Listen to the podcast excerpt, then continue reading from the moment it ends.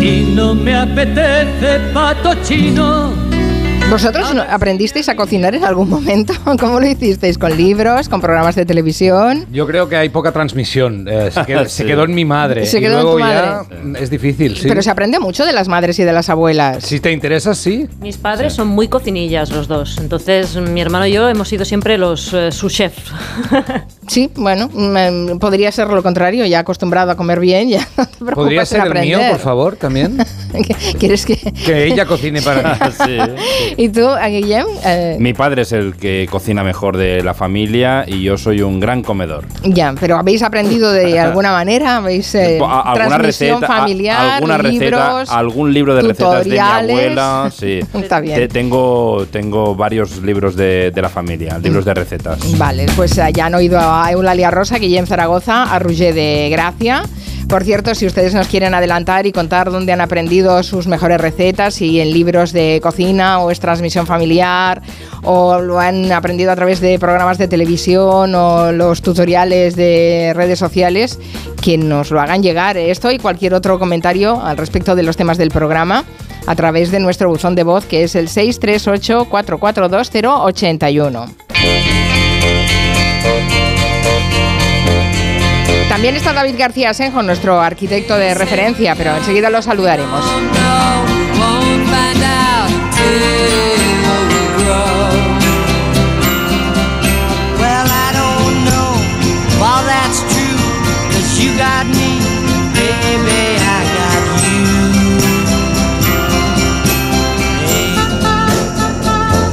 Hoy es el día en que la marmota Phil predice lo que durará el invierno y suena esta canción en el despertador de Bill Murray, atrapado en el tiempo y en nuestra memoria cinematográfica. Es inevitable empezar hoy con esta canción.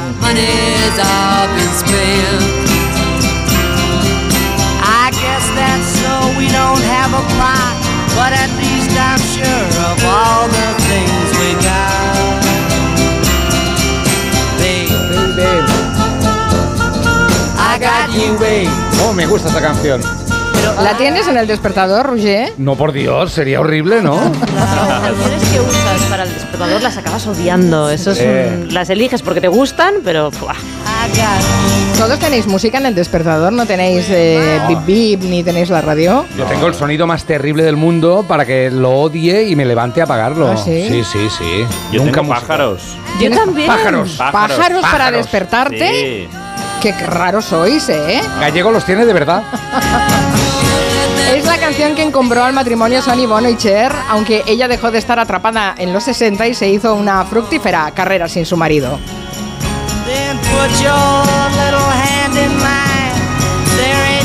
Bueno, lo que importa es lo que ha dicho Phil, ya lo sé, ya nos lo ha dicho Elena Gijón, que el invierno será corto, no hay sorpresas, ya lo habíamos notado.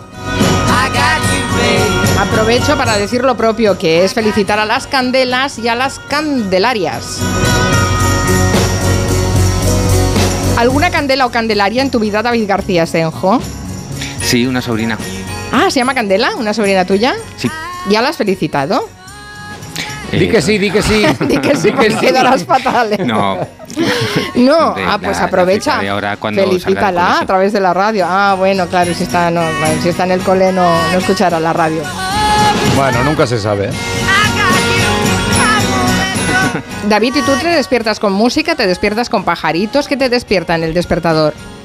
A mí me despierta la alarma del, del teléfono y en dos segundos la apago y me levanto. es un hombre de bien.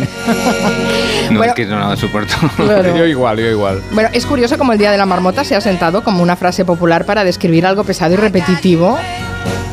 Hoy, por ejemplo, se ha usado para hablar de la intención de la Comunidad de Madrid para presentar candidatura a los Juegos Olímpicos del 2036. ¡Otra vez! El Día de la Marmota, atrapados en el tiempo, otra vez.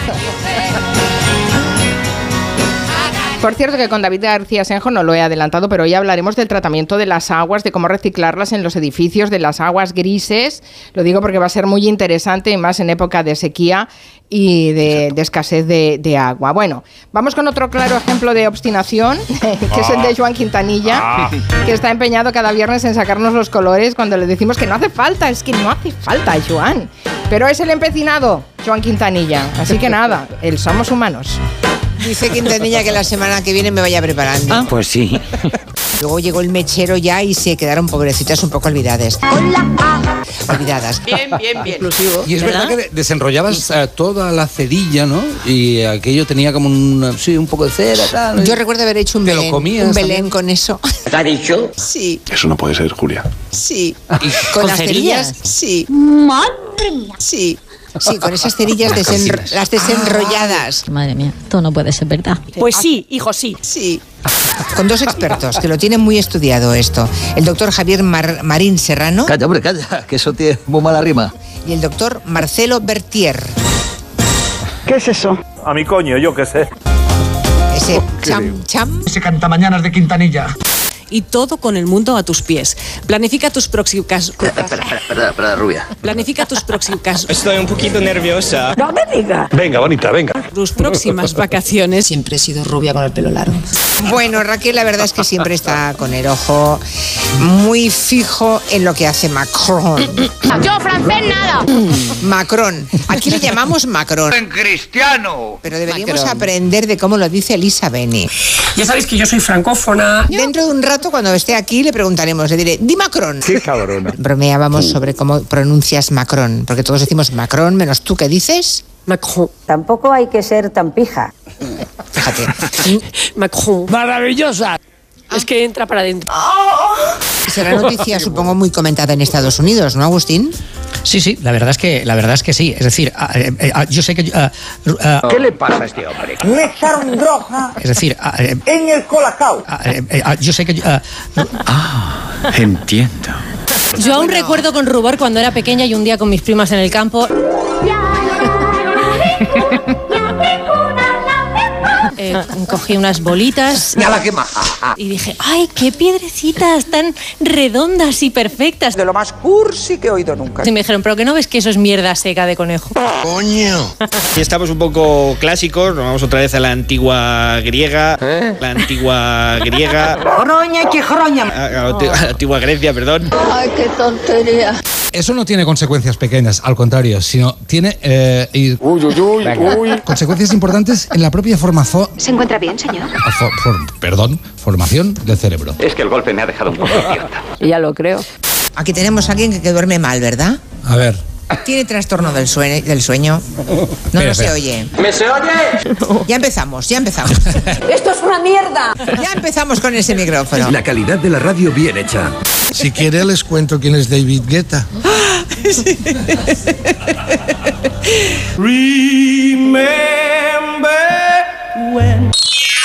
Por ejemplo, el otro día cogió un DJ que no conocía a nadie, pero vaya usted a la calle ahora, vaya a la Gran Vía y vaya preguntando a la gente quién es David Guetta. No, Bueno. Satangana es un muchacho que canta. A ver, canta.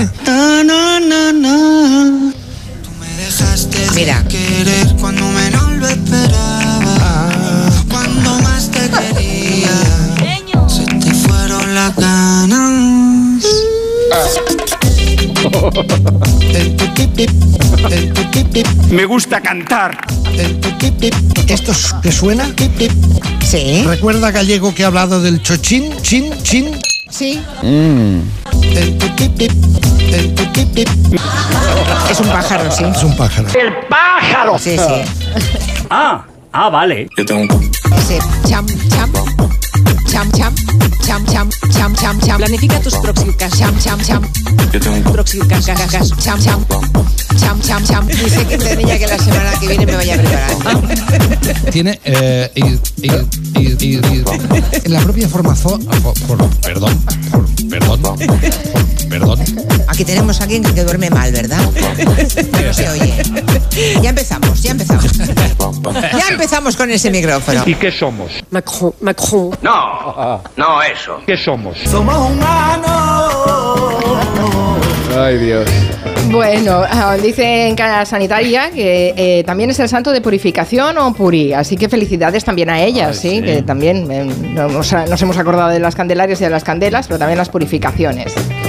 De lo que todo el mundo habla no es tanto de Macron como de Guayal, de Segolén, la señora Segolén. Todo el mundo ha salido a defender hoy el tomate español. Ayer incluso el presidente del gobierno, Pedro Sánchez, dijo esto al terminar la reunión del Consejo Europeo en Bruselas. Creo que la señora Royal no ha tenido eh, la fortuna de probar el tomate español. Yo le invito a que venga a España, a que pruebe cualquiera de las variedades eh, de tomate español y verá que el tomate español es imbatible. Imbatible. Imbatible el tomate español. Bueno, todos a defender eh, el tomate español. Y esta mañana, por si no había quedado claro, el ministro Luis Planas ha reforzado el mensaje con una prueba irrefutable para todos los periodistas que estaban en la rueda de prensa. Pues muchísimas gracias. Enlazando con la última pregunta, quiero hacerles un anuncio. Dentro de un momento, cuando concluya esta rueda de prensa, te- vamos a organizar una pequeña cata con eh, tomates eh, ecológicos y con aceite de oliva virgen extra. Ahí podrán comprobar en la práctica que esas eh, lamentables manifestaciones no solo no son ciertas, sino podemos vanagloriarnos de lo contrario. Muchísimas gracias a todos. Es la mejor manera de convencer a todos los periodistas para que salgan en primera mm, página de todo y abriendo los, mm, los informativos. Cata degustación Cata de tomates. tomates. Tomando todos tomates a la hora del aperitivo, sí señor. Claro, es que Segolén Royal mm, no, no tenía suficiente con, las, con lo mal que estaban las cosas, con las protestas de los agricultores franceses que están paralizando los camiones españoles en la frontera, que tuvo que salir a echar más leña al fuego. En un debate televisivo en Francia, la exministra francesa puso en duda la calidad de los productos bioespañoles y lo que es peor, dijo que nuestros tomates eran incomibles. Mais c'est scandaleux. Vous avez goûté les, les tomates soi-disant bio espagnoles C'est immangeable. ¿Habéis probado el tomate bio español? Es incomible. Incomible, sí, sí, sí. Los, los propios organismos franceses encargados de regular la etiqueta bio han salido a desmentir a Segolén Royal. Han dicho que no, que los productos biológicos vendidos en Francia están controlados por certificadores que son independientes, que está controlado por la Comisión Europea. Y también a recordarnos que, claro, es que el tomate tiene una, una temporada. Porque ella decía, es que el tomate ahora no sabe a nada, que es también una afirmación muy de cuñado. Pero claro, es que la, la temporada natural de esta fruta es en verano, que es cuando pues, alcanza su mayor sabor. Yo me quedo con el calificativo del ministro Planas, que ha llamado esto a Segolén Royal. La señora Royal es bien conocida por ser una pisacharcos. Así, hablando finamente, pisacharcos. Qué bonita definición. Que en francés, en francés como, como es- habría que llamar a Elisa Beni. Uf, no sé. no que nos diga idea. cómo es pisacharcos en francés. No, no tengo ni idea. No sé. ¿Qué tal, te- ¿Qué tal tu francés, David? ¿Sabrías traducirlo? Regular tirando a mal. Sí, regular tirando a mal, pues dejémoslo, porque no, no, no nos saldría. Pero pisacharcos Sí, es precioso y se entiende perfectamente. Bueno, es que pocas cosas pueden unir más a los españoles que el odio a los franceses y encima si tocan si tocan a los tomates, que del pan tumacat al gazpacho no seríamos nada los españoles sin el tomate. Es verdad. ¿Qué seríamos nosotros sin el tomate? Pues menudo tomate se ha montado en la actualidad en- en- con estas protestas eh, de agricultores y en puertas a que también los agricultores españoles se sumen a esas protestas a pesar de, de las invitaciones del ministro Planas a degustar eh, tomate.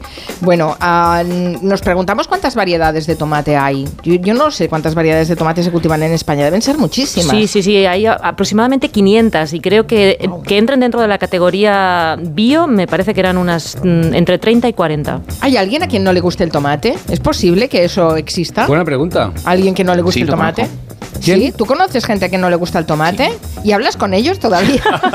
Eh, hablo con ellos porque aprovecho y me como lo que no se comen ellos. Bien. Bien, Porque es una buena dicen que la textura del tomate natural no les gusta. Gente más rara, ¿no? Tenemos de esta gente rara en nuestra audiencia, ya lo saben. Pues que no tenemos- llamen. Que no Tenemos un llamen. botón de voz que nos expliquen qué es lo que no les gusta del tomate. 638-442-081. ¿Y cómo lo evitan si no les gusta o son alérgicos? ¿Cómo lo evitan? Porque prácticamente en la gastronomía todo, todo, todo tomate. Pero tiene- tomate se queda en nada. Hay gente que pide pizza sin tomate. Sí, Ahora es lo he pensado. Bueno, pero es que la pizza- el tomate de la pizza, en fin. Ya, ya, también es verdad. otra categoría. No sé, bueno, después como tenemos también a la vizcayena, Ana Vega. Pero también es verdad que hay tomate malo. Hay tomate que no sabe nada. Los tomates ya lo saben como antes. Estoy contigo, Segolén. ¡Vete con Segolén! España o de donde sea. ¡Francés! No hay que meterlo en el frigorífico. Exacto, Vale, pues vale. exacto. Pero no hay que meterlo. a- en antes el de meterlo frigorífico. tiene que saber a algo también. Que, Estoy bueno, sí, contigo, Sigoleta. incluso, incluso uno un tomate bueno lo metes y deja de saber. Eso es verdad, eso es verdad. Son frutas, claro. Ah, sí. Hay que guardarlas pues mm, respetando la temperatura un poco ambiente. Claro, y porque además tomar una ensalada de tomate cuando el tomate está frío Eh, en invierno, por eso es un delito, delito. Es un delito. Bueno, vamos a hablar del agua. Hablando de, la, de pisacharcos, vamos a, a hablar del agua, porque estamos entrando en un periodo de restricciones. Ayer ya se anunciaron restricciones bastante duras en el consumo de agua por la sequía en Cataluña. El 15% del agua está destinada a las ciudades y en muchos casos no hay ninguna reutilización. Usamos agua limpia, agua potable, para usos que bueno, podrían no necesitarse.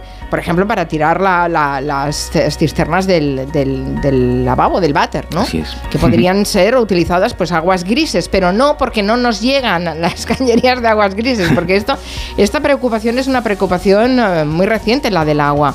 Tanto que nos estamos esforzando, David, en que los edificios sean cada vez más eh, eh, em, em, eficientes energéticamente y sin embargo Sí. yo creo que nos hemos olvidado de que somos un país seco.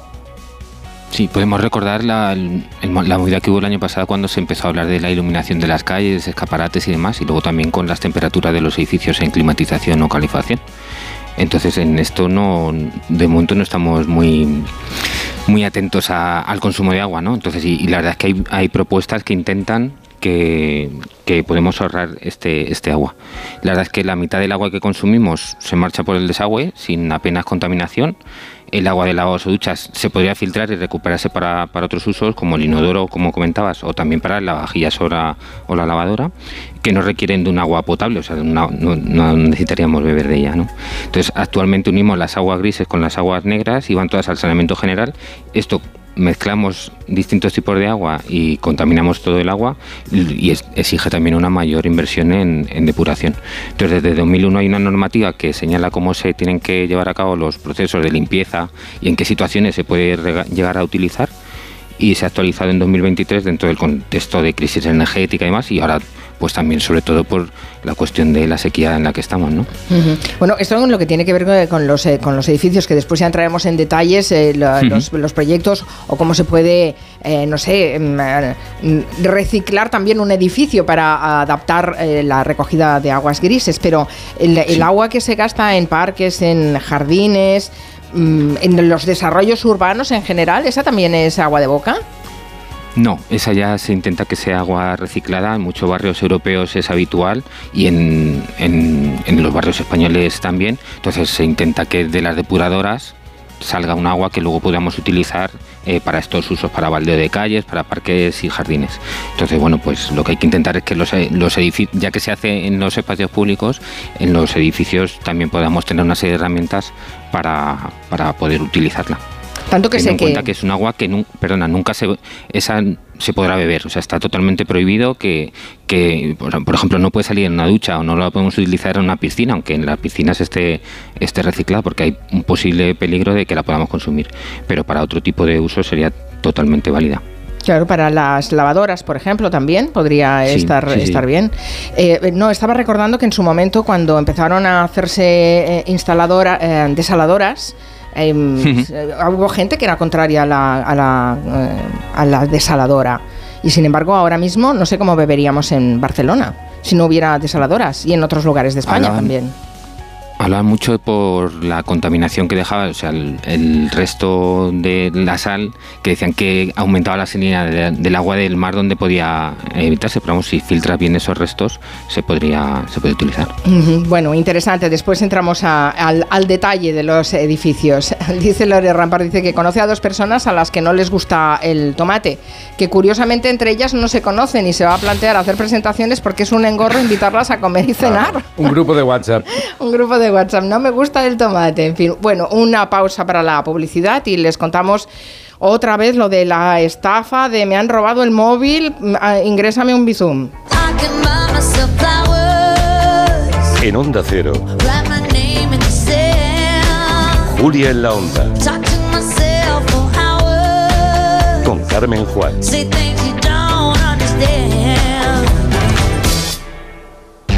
Los atrapa un millón. Líder y lo más visto de la noche del sábado. Más emociones imposibles. Más preguntas, más parejas y un millón de euros aquí en Antena 3. Atrapa un millón. Nuevo programa. Mañana a las 10 de la noche en Antena 3. La tele abierta. Ya disponible solo en A3 Player. ¿Un cóctel o un refresco? ¿Desayuno con zumo o café? Con la promo todo incluido de Costa no tienes que elegir. Las bebidas son gratis. Reserva tu crucero hasta el 12 de marzo y disfruta del paquete de bebidas gratis. Infórmate en tu agencia de viajes o en costacruceros.es. Costa.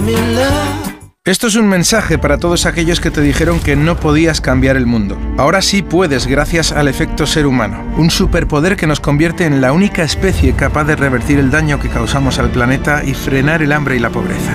Es hora de utilizar este nuevo poder. Descubre cómo hacerlo con manos unidas en efectoserhumano.org. Más que 60 consigue un sexy 60% de descuento en tus nuevas gafas. Infórmate en soloptical.com. Soloptical, solo grandes ópticas. ¿Cansado? Revital. Tomando Revital por las mañanas recuperas tu energía, porque Revital contiene ginseng para cargarte las pilas y vitamina C para reducir el cansancio. Revital, de Pharma OTC. Piensa en un producto. Y ahora imagina que comprando dos te llevas tres. Bien, ¿no? ¿Eran unas finísimas Campofrío? ¿O un pack de atún claro albo en aceite de oliva? ¿No? Da igual, porque en Supercore, Hipercore y Supermercado El Corte Inglés tenemos miles de productos más a 3x2. En tienda, web y app. Alguno será. Supercore, Hipercore y Supermercado El Corte Inglés. ¿Qué necesitas hoy? ¿Te preocupa el trabajo? Tranquilo, toma Ansiomet. Ansiomet con triptófano y asuaganda te ayuda en periodos de tensión en el trabajo. Venga, que tú puedes. Ansiomet de Pharma OTC. Mira, cariño, los de la casa de enfrente también se han puesto alarma. Ya, desde que entraron a robar en casa de Laura se la han puesto todos los vecinos.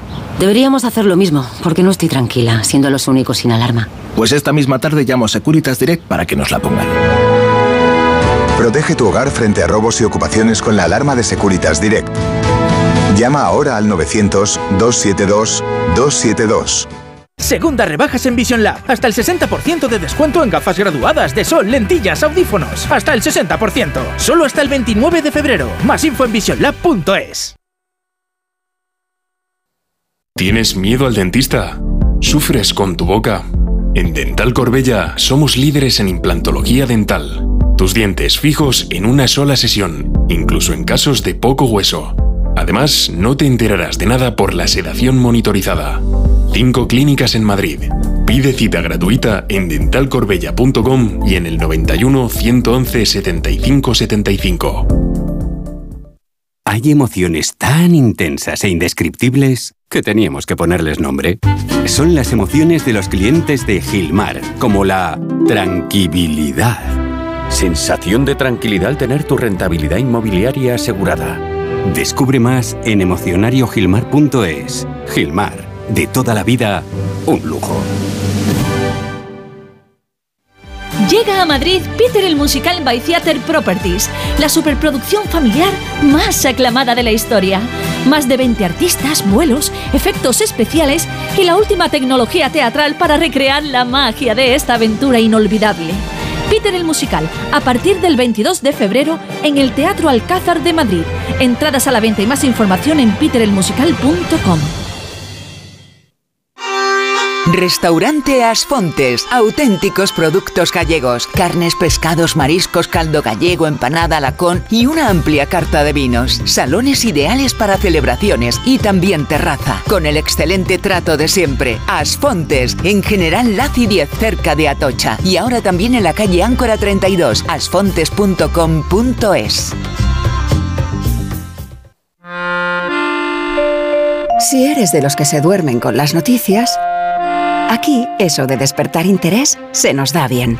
Nos acompaña Pedro Sánchez. He tratado siempre de, de cumplir con mi palabra. ¿Y por qué nos ha mentido tanto entonces, presidente? Señor Núñez Feijóo, buenos días. ¿Está usted insinuando que la dirección de correos ha tenido algún interés en que no se repartieran a tiempo los votos por correo? Pocos se atreven a preguntar lo que todos queremos saber, pero en Onda Cero contamos con más de uno. Si escuchar lo mismo de siempre te cansa, despiértate con Alsina. Más de uno con Carlos Alsina. De lunes a viernes desde las 6 y siempre que quieras en la web y en la app. Onda Cero, tu radio. Llega el fin de semana y tú al fin paras. Pero el mundo no. Él sigue girando. El mundo no para de darle vueltas a la actualidad más inmediata. Juan Diego Guerrero tampoco. Si quieres desconectar sin dejar de estar informado, escucha Noticias Fin de Semana. Cada sábado y domingo a las 7 de la mañana y a las 2 de la tarde. Y siempre que quieras en la web y en la app. Onda Cero, tu radio.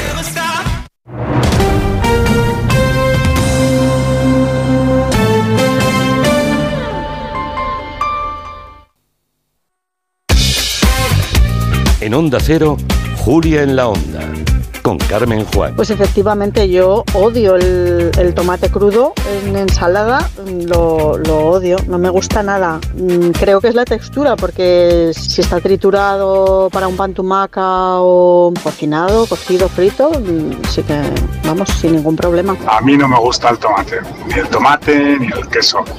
Además es muy gracioso porque cuando vamos a cualquier restaurante y te sacan el pan con tomate ya puesto en el pan, mi mujer, porque se siente avergonzada de, de mi minusvalía, dice, no, no, es que es alérgico, se lo puedes cambiar y a lo mejor en el plato tengo cualquier otra cosa con tomate frito o cualquier cosa, con lo cual queda muy, muy divertido. Lo siento, yo no puedo probar el tomate.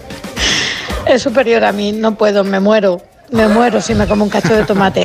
Lo puedo limpiar, preparar, lo emboto, hago mermelada de tomate, Ah. pero frito sí, cocinado, pero crudo no me lo puedo meter en la boca. Es superior a mí, lo siento de verdad.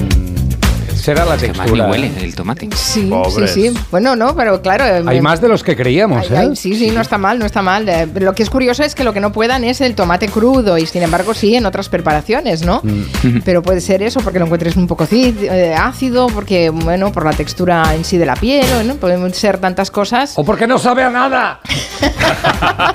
que conste que gracias por su colaboración, que no los estamos criticando, solo estamos constatando que efectivamente hay gente a la que no le gusta el tomate y debe ser muy triste la vida de quien no le gusta el tomate y el queso, pero Hay- es hay un- una opinión. Un oyente lo ha llamado discapacidad. Discapacidad, sí. me parece. Y aquí en. Cataluña, cuando alguien pide eh, un pan, un bocadillo sin pan con tomate, que le quiten el tomate, la gente se gira. Mm. Sí. Claro, como diciendo, ¿qué?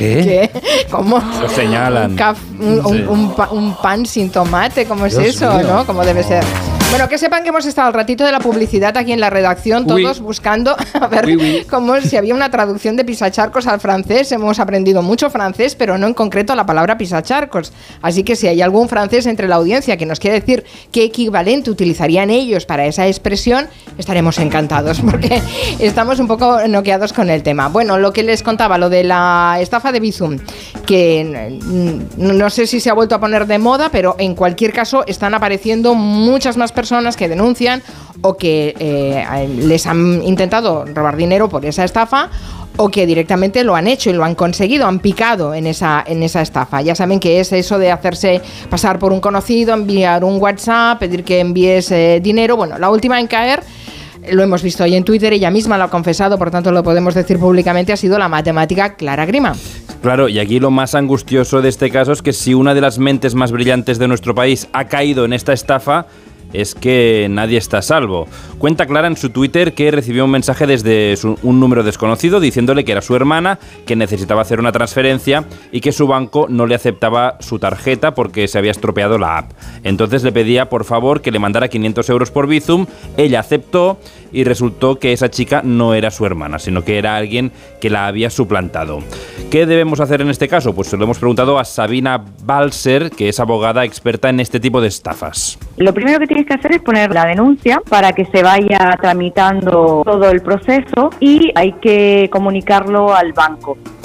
Es decir, hablar con la policía y con el banco, porque esos dos estamentos son los que el juez va a llamar primero. Y nos cuenta esta abogada que los estafadores, eh, si residen en una comunidad autónoma, intentan estafar siempre a personas de otra comunidad, para que en caso de litigio la justicia Oh. actúe de forma mucho más lenta y descoordinada. Aunque esto se inició la instrucción aquí en Las Palmas de Gran Canaria, fue localizado en Península y por allá pues abrió otro procedimiento, entonces se está instruyendo en Las Palmas, con lo cual ahora mismo digamos que hay dos juzgados que están ahí debatiéndose quién va a instruir verdaderamente el asunto.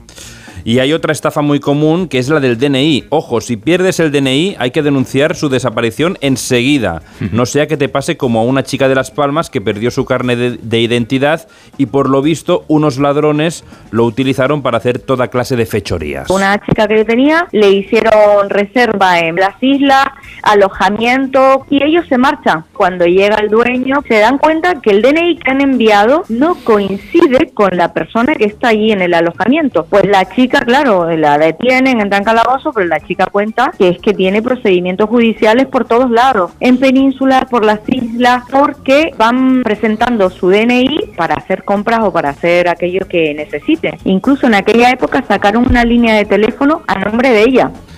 O sea, tú imagínate, pierdes el DNI y al cabo de dos meses te han abierto una... te buscan media, que- hay media, España y además te han abierto no sé cuántas líneas de teléfono. Hay que denunciar absolutamente, Exacto. y además de forma inmediata, que, que te han, que te han sustraído, aunque lo hayas perdido accidentalmente, es igual, pero que no lo tienes ese DNI, porque si hay una denuncia, evidentemente eso frena cualquier otro, otro, otro caso que te pueda, que te pueda aparecer. Qué pero fíjate que estaba, eh, estaba yo recordando que creo que hace un año que hicimos una serie de espacios con la, con la policía, los expertos en ciberseguridad Sí, de la policía, sí, sí. donde sobre todo nos advertían de estas, eh, de estas estafas a través de redes sociales, especialmente la del mensaje de mamá que me, me he perdido el celular.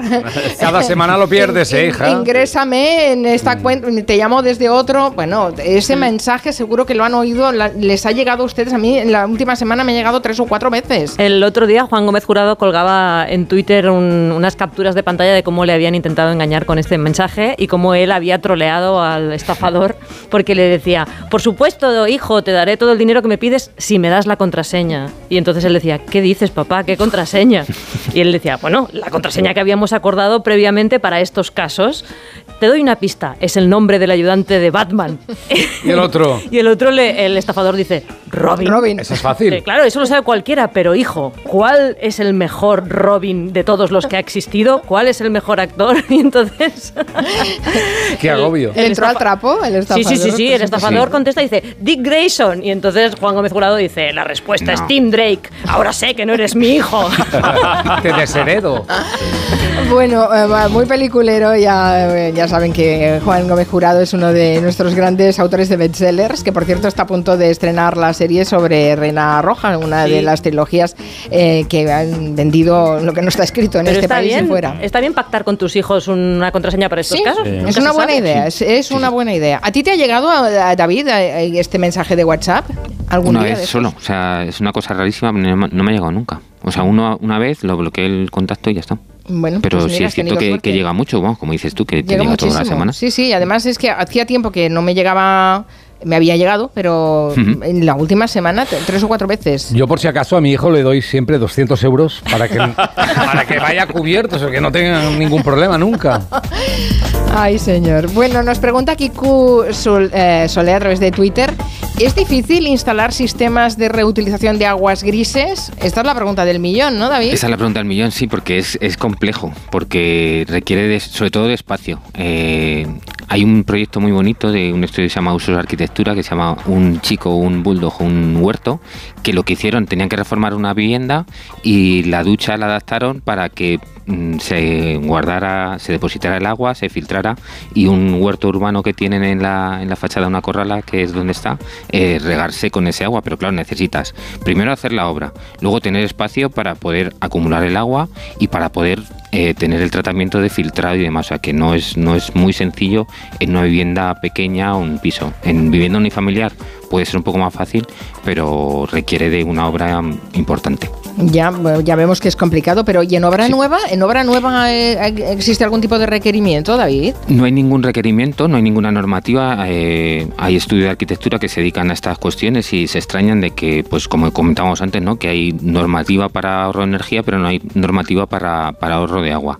Realmente en obra nueva podría funcionar perfectamente y hay muchos edificios que lo están haciendo. Lo único, hay que prever una red separativa, es decir, que el agua que sale del- de los lavabos y de la ducha vaya por otro tipo de red a, a unos depósitos en los que se filtra para evitar primero todas las partículas que pueden estar, luego se filtra y se renaturaliza en cierto modo y bueno, como luego van los inodoros no hace falta un tratamiento muy largo porque si se utiliza de otro modo pues hay que intentar que bueno pues pasar por, mm, por una serie de depuraciones que puede estar casi una semana limpiándose el agua, ¿no? Pero en este caso como es para nuestra propia vivienda pues no haría falta mucho, lo que pasa que hay que tener cuidado porque eh, puede tener algún tipo de olor y luego también puede producir eh, ruidos porque necesita una bomba que recircule ese agua, ¿no? Entonces, pero mm, como en cualquier edificio normal que necesita maquinarias y demás, un edificio nuevo podría hacer esto con un pequeño sobrecoste y eso sí, eh, prever un pequeño espacio, pero vamos, tampoco mucho más. Bueno, aquí lo que sería... Esa es la eh, intención, lo que hace falta, o sea, sí, que sí, esté en la conciencia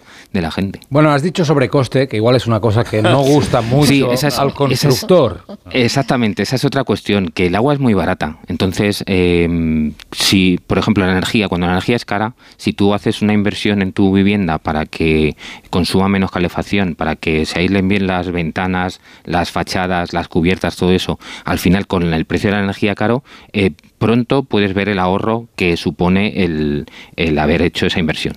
Pero el agua es muy el agua es muy barata, el problema es que no nos va a llegar agua. O sea, no, no es cuestión de que la paguemos cara, sino que ahora mismo no nos va a llegar si no tenemos la conciencia de consumir menos. Entonces, salía- eh, perdona. sí, perdona. No, no, no, perdóname tú. No, no, que la cuestión es que como no vemos ese, ese retorno de la inversión, pues no la no asimilamos que podemos hacer eso, pero no por un retorno económico nuestro, sino por un retorno al mundo en general. Claro, eh, exacto. eh, mm, a beneficio del planeta. ¿Qué viste ayer, Roger? No, ayer vi a un señor de Vilafranca del Panadés que hace 20 años se hizo una casa él eh, con su familia y hace 20 años que no tiene agua corriente. Recoge agua de lluvia y tiene un pozo seco con un baño que dice que huele menos que un baño tradicional y que ningún problema. Bueno, complicado montarlo. Pero Claro. lo que estaba alucinando él es que nadie le ha seguido el ejemplo, ni de particulares ni la administración.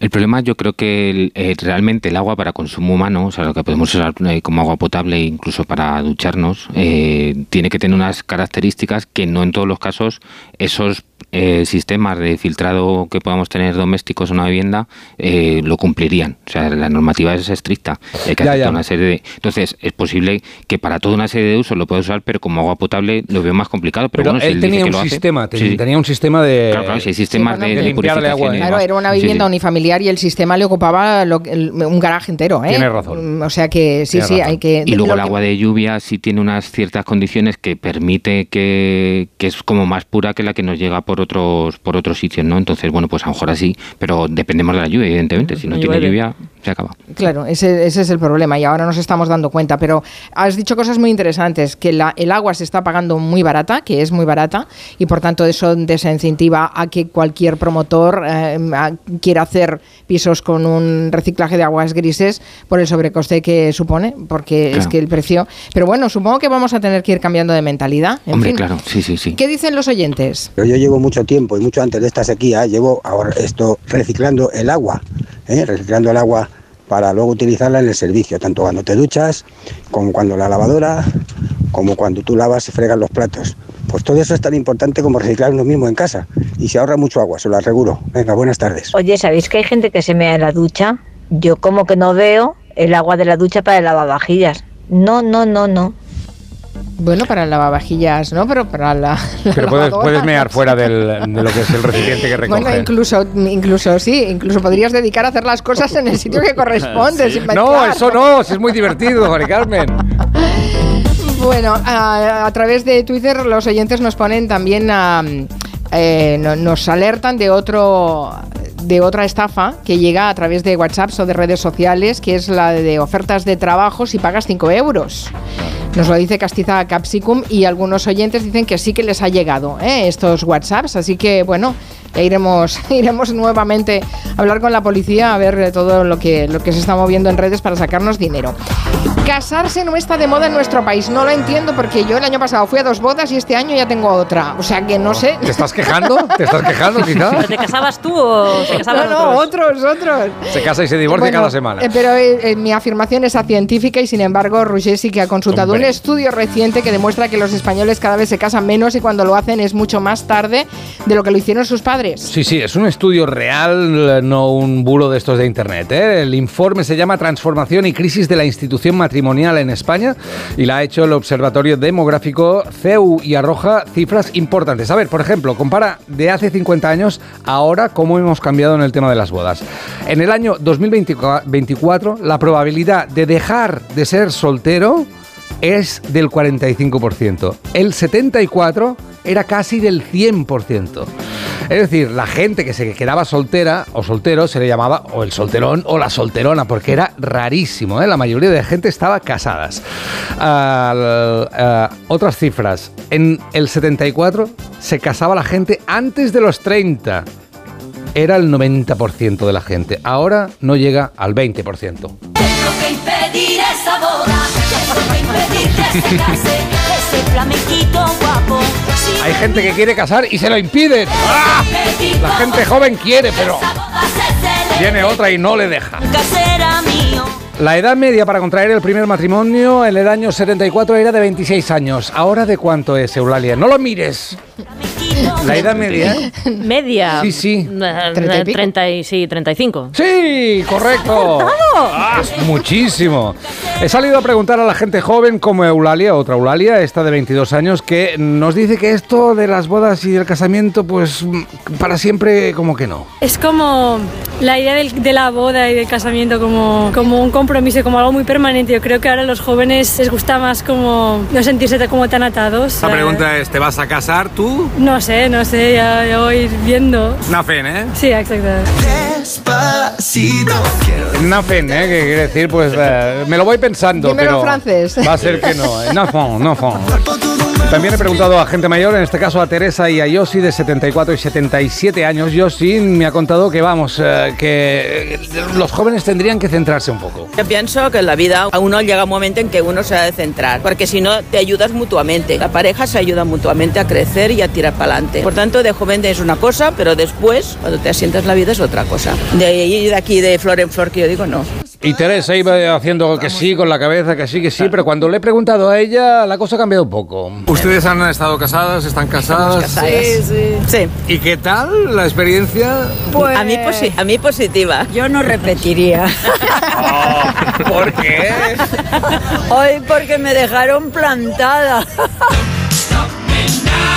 Mira qué caras, mira qué caras. Madre mía, qué, Qué culebrón has encontrado aquí. No, no, pero no la dejaron plantada en el altar, ¿eh? Ah, porque entonces no estaba casada. He cortado ahí, justo ahí, en ese momento, para ver vuestra reacción, pero no. Pero bueno, que, que no, que no se repita lo del casarse. Es igual, que la gente haga lo que quiera, pero es verdad que las cifras son brutales, ¿eh? Eh, an- Antes de los 30, el 90%, y, y dejar de ser soltero, casi todo el mundo se casaba. La realidad es una, y es que la gente joven no se casa, por eso Hollywood está pensando en cambiar el nombre de algunas películas. El padre de la novia pasará a ser el padre de la single. y cuatro bodas y un funeral va a ser cuatro bodas y un comino. Podría haber una razón por el hecho de que ahí se reduzcan la- las bodas, porque hay muchas parejas que se conocen en bodas de otros. Claro, si se- a menos bodas, menos relaciones también. Puede ser. ¿no? También, Pero también bueno, es- que puedes tener pareja y no casarte, ¿eh? También, también. Y además ser. supongo que ahora los derechos de la gente que no está casada eh, casi son iguales o iguales que la gente Sí. casada, por lo tanto, Sí, sí, sí. ¿no? Yo creo que hay que inventar el matrimonio permanente revisable, como, la- como las penas de prisión. Prórrogas de tres años. Bueno, pero hay gente que se casa por la fiesta, ¿no? No es por eso por lo que se casan. Casi nunca se hace esto.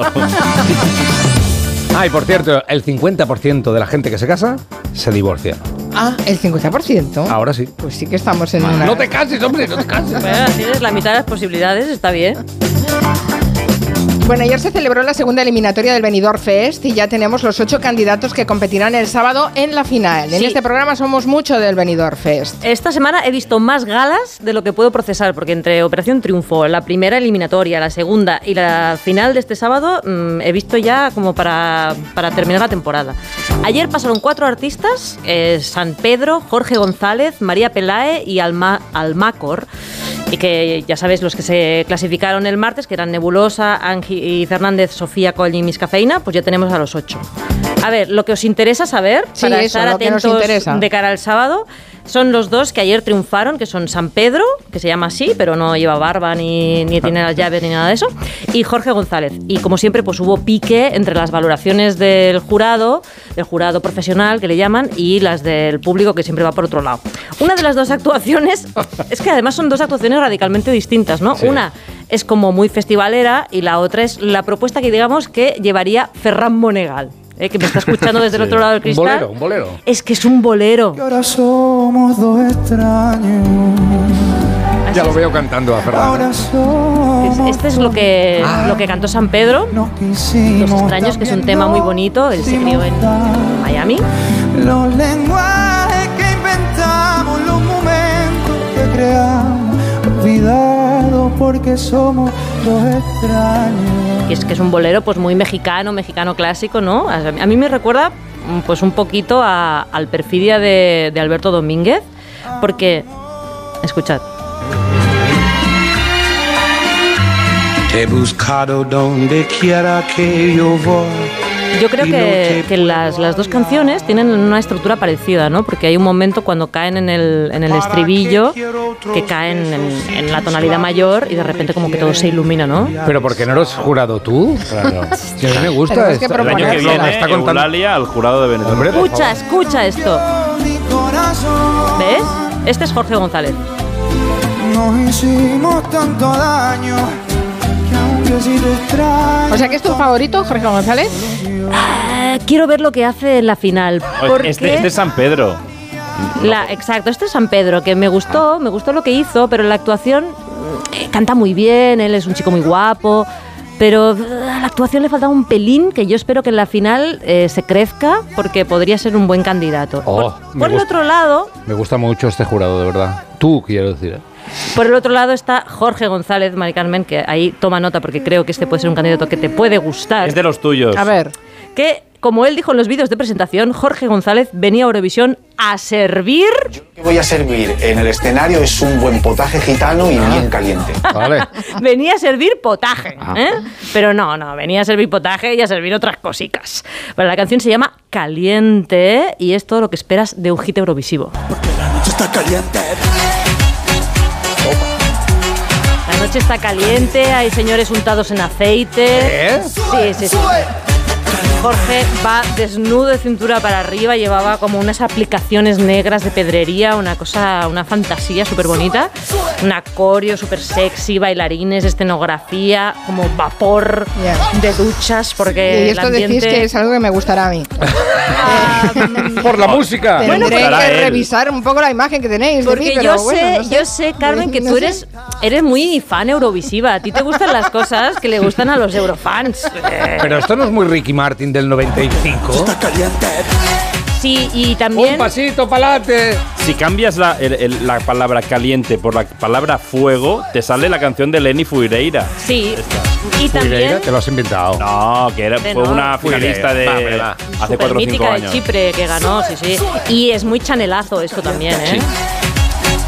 Vamos a recuperar la seriedad. Dice Pink Rose que se casa el jueves próximo, tiene 60 años, así que igual sube la estadística. Muy Pues, bien. eh, el jueves bien. lo recordaremos. Felicidades, Pink Rose, que vaya todo muy bien en esa boda. El jueves me va bien. Nos cuenta Aneco, dice, en Bolivia, como las casas son unifamiliares, poníamos canaletas al borde del tejado y por medio de un tubo abierto recogíamos el agua de la lluvia para lavar ropa a mano, regar cuando no llueve, para limpiar en general e incluso para lavarse usando palanganas. Claro. ¿Vale? Eso en, en. Bolivia. Eh, y eso me lleva a preguntarte, eh, David, si eh, teniendo en cuenta que hay otros países que tienen experiencia, de, bueno, de hecho nosotros también tenemos experiencia de lo que es la pertinaz sequía y de lo que Mm. es no ser un país rico en agua, sin embargo parece que nos hemos olvidado de eso y nos hemos creído que somos ricos en agua, Eh, pero no sé, en el resto de- del mundo en general hay experiencias de, de cómo hacer una- un urbanismo y una arquitectura pensando en sequía. Bueno, eh, lo que han contado de que recogen el agua de una canaleta de cubierta, eso lo hacían los romanos aquí en Europa de hace un montón de tiempo. O sea que eso es muy propio y en, mi, en casa de mis, de mis bisabuelas el cocido se hacía con agua de lluvia. Se cogía el, el agua de lluvia, se guardaba y luego eh, con eso se cocían los garbanzos. O sea que, Claro. eh, Pero ya nos hemos lo olvidado, ya nos preguntamos qué hacían los romanos por nosotros, ya nos hemos olvidado de todo eso.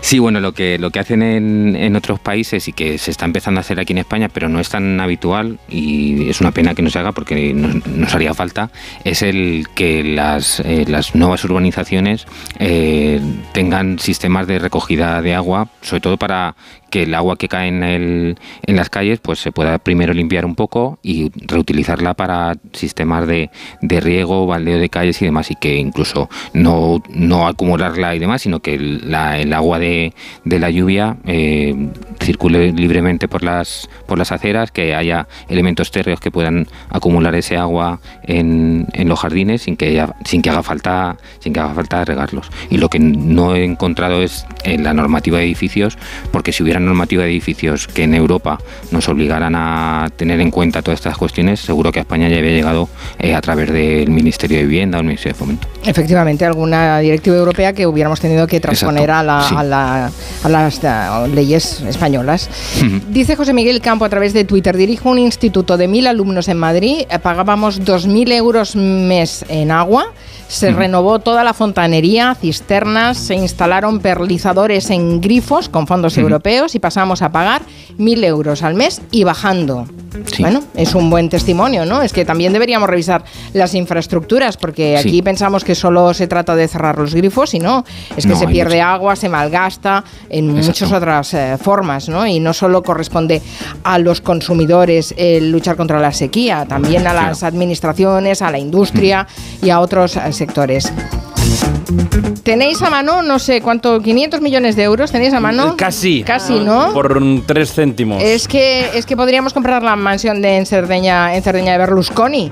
Esa, la, de la, la del Bunga Bunga, ¿no? Es Sí. Villa Sertosa. Si Villa Certosa lo publica Financial Times, el precio de salida serían unos 500 millones de euros. Ojo, hablamos de esa finca de 120 hectáreas de terreno donde el bueno de Silvio celebraba esas fiestas con señoras de compañía, algunas de ellas menores de edad, y en las que pudimos ver a todo un primer ministro polaco, Mirek Topolanek, con toda su polaca al aire. Oye, no me acuerdo de eso. De hecho, sí, sí, sí, mira, me busca Topolanek. No quiero- no quiero buscar. No, No quiero buscar. De No hecho, de hecho, Il Cavaliere ya intentó vender a varios clientes, todos muy majos, esta, man- eh, esta mansión. Bin Salman, eh, príncipe saudí, el bueno Vladimir Putin también estuvo interesado, pero al final no le dieron ok aceptar a ese Bizum. Y os estaréis preguntando, a ver, por 500 millones de ¿Qué ofrece? euros. Sí, ¿qué ofrece la villa? ¿Qué ofrece? Pues por ejemplo, un volcán artificial en el jardín. Ah, un, dos, tres, responda otra vez. Ah, un volcán artificial en el jardín Mira, una gruta secreta para poder salir en lancha. y una playa privada. 126 habitaciones llenas de obras de arte cutre. Un anfiteatro para 300 personas. Un lago artificial navegable. No, mucho gasto. Un refugio nuclear. Bueno, hemos dicho lo del volcán artificial. Se ganó un calabazón por hacer repetición. Es verdad, lo he repetido. Bueno, David me comentaba que Kanye West es el Berlusconi americano porque tiene una mansión igual de hortera ¿Ah, sí? en Estados Unidos. Qué barbaridad, Sí, ¿pero eh. qué haces con es- una mansión así? Pues es como cuando haces una reforma en casa, ¿no? Pues ya que estamos, pues hago una gruta, Te hago lías, un te volcán lías. artificial, He venido te arriba. empiezas a liar y bueno, eh, Mark Zuckerberg está haciéndose un refugio Sí, un eh, búnker, ¿no? apocalíptico con búnker subterráneo y Hawái. demás en el en Hawái, o sea que eh, no es hortera como es Berlusconi, pero bueno, viene un poco de la herencia de los emperadores romanos, ¿no? Que tenían este tipo de, de villas en las afueras. Ay, Espero que al menos reciclen las aguas grises, Sí. ¿no? Porque- Seguro Sí, que lo hace. Seguro Hombre. que lo hacen, sí. Oye, un especial Grandes Mansiones no estaría mal, ¿eh, David? Cuando queráis. Grandes mansiones. Nos daría mucha envidia, pero bueno. Bueno, imagínate todos los demás. En fin, bueno, muy interesante. Gracias, David García Senjo. Que tengas un buen Gracias. fin de semana. Buen fin de semana. Pero eso gasta mucho en mantenimiento. Eh, sí. Uy, claro, si tienes que limpiar, imagínate. ¿eh? Una ruina, una ruina. Lo mejor de vivir en una casa pequeña es que la tienes limpia enseguida. Eh, sí, Imagínate siempre. pasar el mocho en 126 habitaciones. ¿Cómo se nota que venimos de pobres? En fin, en unos segundos las noticias de las 4 y después seguimos.